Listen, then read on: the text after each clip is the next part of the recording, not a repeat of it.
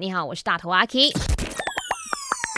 没什么不能说，没什么放不下，赶紧来把你的遭遇、心事跟大头阿 K 分开来说。好，今天呢，我们就有说到嘛，K 她呢就是单亲妈妈，然后就是带着一个八岁的女儿在新加坡工作跟生活。那 K 有说到了，本来是跟姐姐一起住的，可是呢，现在姐姐姐夫已经变成了这个呃新加坡的公民啊，也买了屋子，然后呢就有想说，哎，你们要不要自己搬出去住这样子？那 K 就觉得哇，我的负担已经很大了，我还要租房子，我要照顾好我的女儿，我还要上班，那我该怎么办好呢？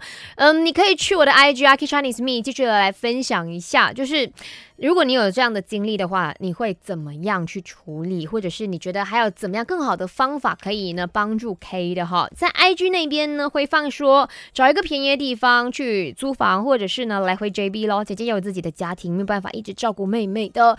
嗯，我其实也身边蛮多朋。朋友呢，他们是在新加坡工作，然后就是在 JB 住。虽然说这样子来回是很伤精神，但是这如果可以省下一笔的花费的话，那它确实是方法之一啦。那希望说可以可以赶紧的度过这个难关，加油好吗？你有什么好的方法可以介绍给他，告诉他的话，我也可以帮你们转告的。